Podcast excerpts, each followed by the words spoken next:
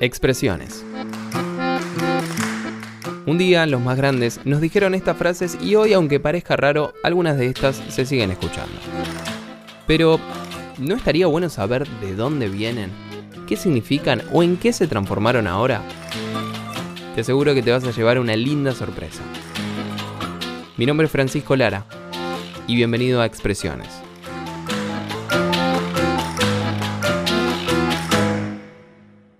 No, no, lo larga que tengo la barba, me tengo que afeitar urgente. No, no, no.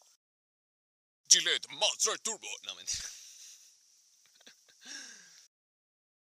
Poner las barbas en remojo.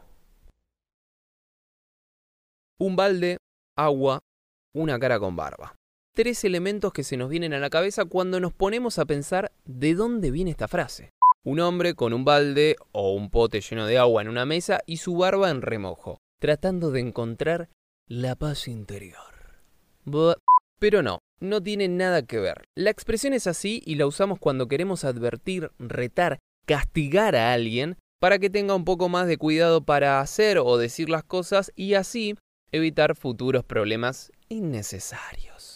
Pero, ¿por qué no tiene nada que ver con el balde, el agua y la barba? Bueno, la gente mayor suele decir Poner las barbas en remojo. ojo, pero nunca se preguntaron el por qué. ¿Qué tienen que ver estos tres elementos cuando uno lo piensa? Bueno, la frase ya quedó así, no se puede cambiar.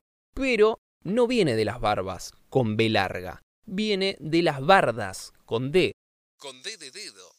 Era re básico. Las bardas son, eran límites, vallas medianeras, muros fabricados con vegetación, del tipo de paja, espinos, ramas, que eran usados para dividir terrenos.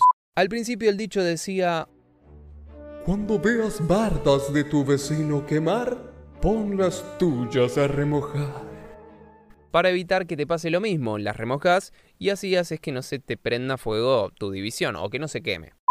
En el fondo de la cuestión siempre fue una advertencia y no un castigo, pero con el paso del tiempo y de las culturas y de, de, de- todo, cambió el formato de la expresión y también su significado. Entonces, hoy la conocemos como poner las barbas en remojo.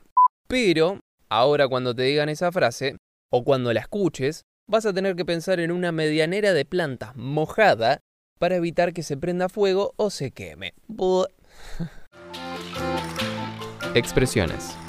Frases que escuchamos y que hoy forman parte de la cultura popular argentina. Con un toque de humor. Eh, no, mentira, qué sé yo, no sé.